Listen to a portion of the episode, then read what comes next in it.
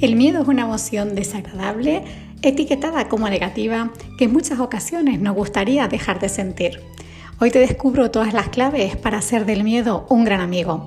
Así que muchísimas gracias por darle al play y quédate, que comenzamos.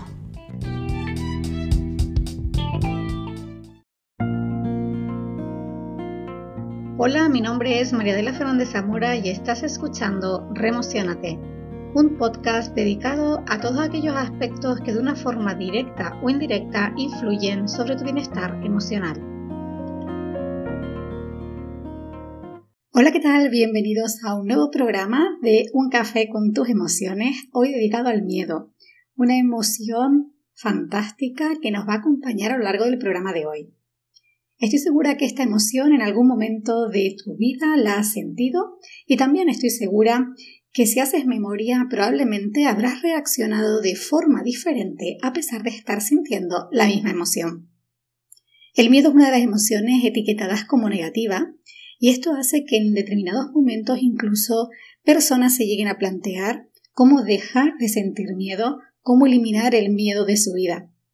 Sin embargo, hoy vamos a descubrir toda la verdad que hay sobre esta emoción e incluso como cuando sentimos miedo, eso puede ser un punto muy positivo para nuestro bienestar y felicidad. Antes que nada, quiero compartir contigo algunas definiciones que he ido encontrando relacionadas con el miedo. Una de ellas dice sensación de angustia provocada por la presencia de un peligro que puede ser real o imaginario. Este punto es muy importante porque recuerda que nuestra mente no distingue entre ficción o realidad. Esto quiere decir que cuando en nuestra mente se producen una serie de imágenes relacionadas con una situación, nuestra mente libera esas reacciones químicas para comunicarse con el resto del organismo informándoles de lo que está ocurriendo. Así que este punto es muy importante. El miedo se activa independientemente de que la situación que tú estés sintiendo sea real o sea imaginaria. Definición número 2. Sentimiento de desconfianza, impulsa a creer que ocurrirá un hecho contrario al que deseas. En esta definición se mezclan, yo diría que varias emociones. El miedo puede ser una de ellas porque nos asustamos por aquello que desconocemos que va a pasar, pero también aquí aparecen otras emociones como puede ser el enfado o la tristeza. Sin embargo, es el miedo la que prima ante esta situación que aquí se define. La tercera definición dice que el miedo es una emoción desagradable ligada a la ansiedad.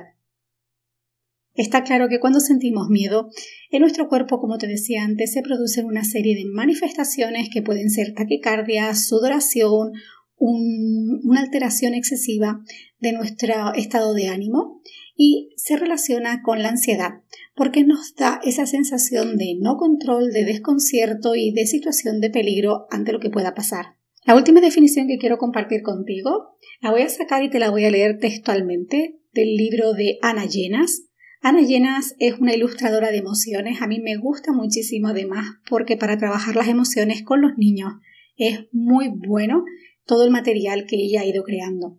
En particular, el libro que yo tengo en mis manos se titula El laberinto del alma y lo que hace es dedicar una página a trabajar cada una de esas emociones o sentimientos para conectar de una forma más consciente con lo que está pasando en nuestro cuerpo. Ana Llenas dice así, cuando sientes miedo, una emoción intensa te recorre el cuerpo y te alerta de un peligro. Este puede ser grande o pequeño, real o imaginario, consciente o inconsciente, pero te afectará y te hará reaccionar de alguna manera para protegerte. Y tendrás a hacer dos cosas, atacar o huir. Atacar es cuando encaras el miedo o la situación, cuando contestas, cuando vas hacia ella, cuando contraatacas, tomando una actitud activa. Huir es lo contrario, cuando intentas evitar la situación a toda costa. Entonces rehuyes, esquivas, niegas, pones excusas, olvidas, tomando una actitud más pasiva. ¿Qué te ha parecido esta definición? A mí particularmente me encanta porque de una forma muy sencilla, además acompaña cada uno de estos textos con ilustraciones muy bonitas, muy impactantes y muy significativas y realmente conecta con lo que te comentaba en el primer capítulo de Un café con tus emociones.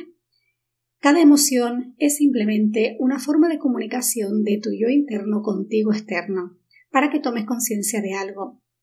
El miedo simplemente se activa cuando sentimos que podemos estar viviendo una situación de peligro, entendiendo este peligro como que nos saca de nuestra situación de confort o sobre aquello que sentimos que tenemos seguridad o que nos da seguridad. Como decían Allenas, podemos tomar dos acciones que son huir o atacar. Y aquí no voy a entrar tanto en un ataque desde la confrontación, desde la agresividad, sino más bien cuando ya tienes el, conocimiento de por qué se te ha activado esta emoción, decidir si quieres simplemente mirar hacia otro lado y no relacionarte con la situación que te ha generado esta emoción, o, por otro lado, a pesar de los sentimientos que estás teniendo, a pesar de ese miedo, tomar las riendas, ponerte en pie y decir voy a ir hacia él porque en estos momentos es lo que quiero, porque me va a aportar X. Y ahora más adelante te voy a contar mi historia, que estoy segura que lo verás un poquito más claro.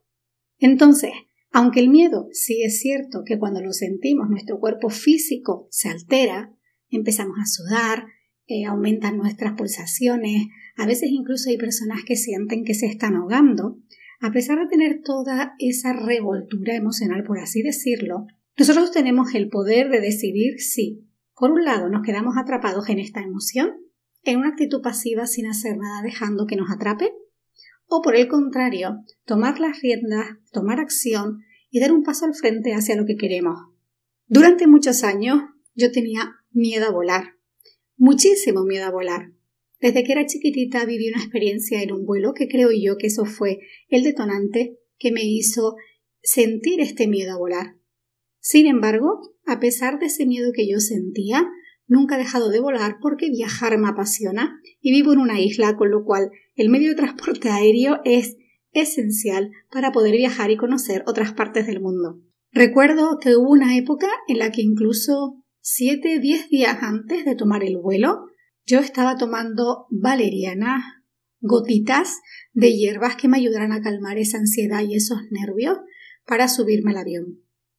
Y mientras estaba en el avión, estaba atenta absolutamente a cualquier ruido, a cualquier movimiento, de tal manera que no disfrutaba el vuelo, me tensaba muchísimo más y al final llegaba al destino y decía, bueno, tampoco fue para tanto.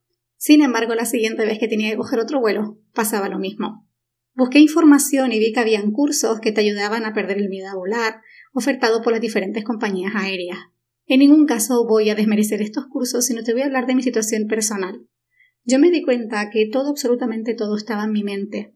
Cuando yo empezaba a sentir ese miedo a volar y empezaba a imaginar en mi cabeza absolutamente todo lo que podía pasar, más me enredaba, más sufría y más miedo sentía antes incluso de realizar ese viaje.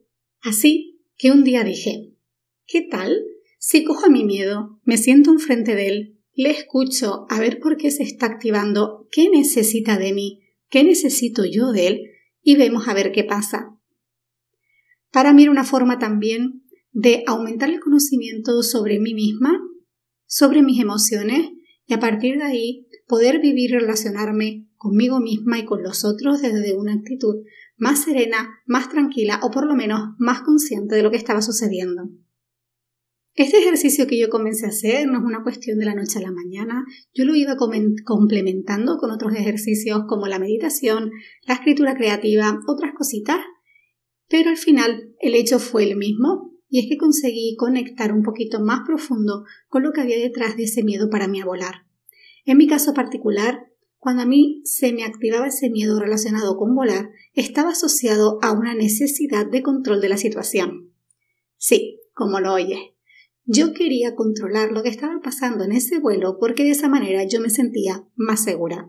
Si te fijas, era un pensamiento, en mi caso, totalmente duro, porque por mucho que yo quisiera controlar el vuelo, ni yo era el piloto, ni era el copiloto, ni era el controlador aéreo, y además no tenía ni pajorera idea de cada uno de los ruidos que se activan en el avión.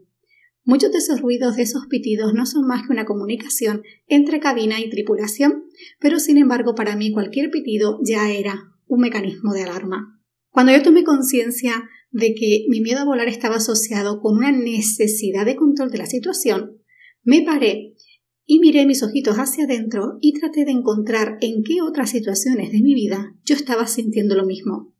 De repente no se estaba manifestando el miedo, pero sí había una necesidad de control o de autoexigencia de la situación que yo quería vivir. Y me di cuenta que efectivamente había otras situaciones en las que sí pasaba eso. Podía ser, por ejemplo, cuando iba en el coche con un conductor del que yo no me sentía del todo seguro, a mí se me activaba esa necesidad de control de la situación. O incluso cuando tenía algún tipo de reunión que iba a ser realmente importante y en la que yo estaba segura de mis cosas, pero desconocía por completo lo que estaba pensando, sintiendo los otros, volví a activarse esa necesidad de control de la situación para sentirme más calmada y más tranquila. Así que dicho esto, una vez que yo tomé conciencia que mi miedo a volar estaba asociado a una necesidad de control de la situación y me di cuenta que aspectos relacionados con el vuelo eran totalmente ajenos a mí, empecé a trabajarme internamente para poder empezar a gestionar esa emoción a mi favor.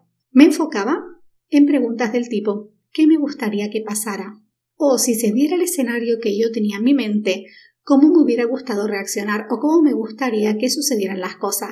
De esta manera, cada vez que pensaba en un vuelo, en vez de enfocarme en todas las cosas sobre las que no tenían control, me enfocaba en crear ese escenario que me llevaría a sentir que ahí estaba feliz, segura y en calma.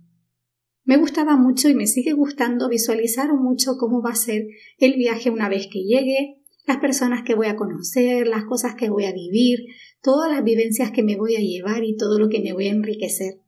Así que cuando voy en el avión y antes estoy pensando y creando todas esas escenas tan maravillosas que voy a vivir durante y post el viaje. Para gestionar cualquier alteración de mi estado de ánimo durante el vuelo, como puede ser cuando son las turbulencias, yo me he creado un código de comunicación conmigo misma para darme calma y serenidad.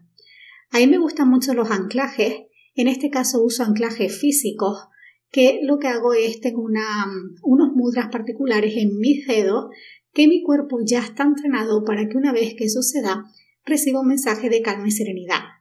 Toda la información relacionada con los mudras y los anclajes podría llevarnos un programa entero, así que comentaré muy brevemente cómo los uso yo. Lo primero que hago es elegir mi mudra y la situación para, para la que lo voy a usar. Segundo, empiezo a generar ese anclaje dentro de mi cuerpo. Y tercero, lo empiezo a poner en práctica hasta que se acabe creando ese programa automático. Y eso es lo que yo uso cuando durante el vuelo empiezo a sentir alguna manifestación un poco más alterada, inquieta o de inseguridad que me está llevando a perder mi tranquilidad y serenidad. Como podrás imaginar, a día de hoy disfruto mucho de los vuelos, viajo muchísimo y ya no me tomo esas valerianas ni esas infusiones ni esas hierbas ni uno, ni dos, ni tres, ni diez días antes, porque he conseguido entender el por qué y para qué se activa el miedo en mí en esta situación y desde ese autoconocimiento generar esas acciones que me han llevado a disfrutar de cada uno de mis viajes. Así que para finalizar solo me queda decirte que el autoconocimiento es la clave para construir todo aquello que deseas. Así que la próxima vez que sientas miedo, párate, obsérvate y hazte estas preguntas. Primera, ¿qué activó ese miedo? Haz un grabado de absolutamente todo el contexto, dónde estabas, con quién estabas, qué estabas diciendo en ese momento, qué estabas pensando, absolutamente todo ese contexto. Segunda pregunta es, ¿qué pensamientos activaron en tu mente cuando sentiste el miedo? Aquí no estoy hablando del pre, sino el post, es decir, una vez que tomas conciencia que sientes miedo, ¿qué pensamientos te has dado cuenta que se activaron en tu mente?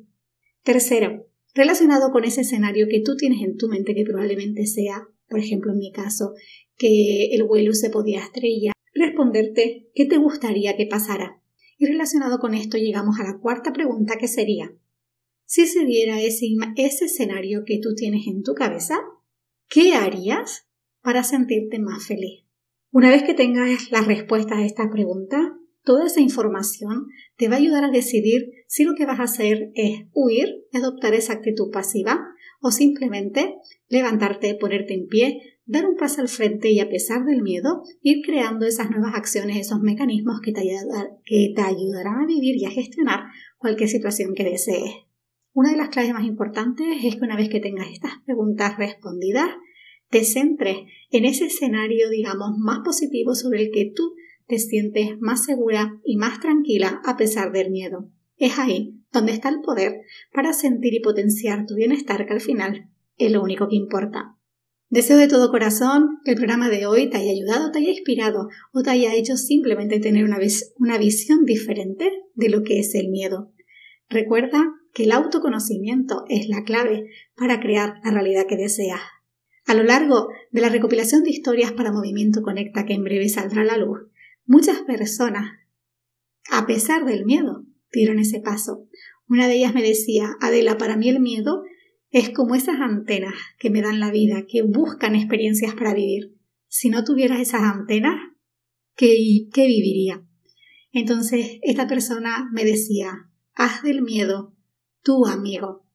El miedo es bueno y es algo para ti, para que puedas vivir aquellas experiencias que más deseas. Así que con este mensaje cierro el programa de hoy mandándote un fuerte beso, un gran abrazo cargadísimo de muchísima buena vibra y nos volvemos a escuchar en un próximo programa de Remocionate. ¡Feliz semana! Hasta aquí el programa de hoy. Muchas gracias por estar y por escucharme.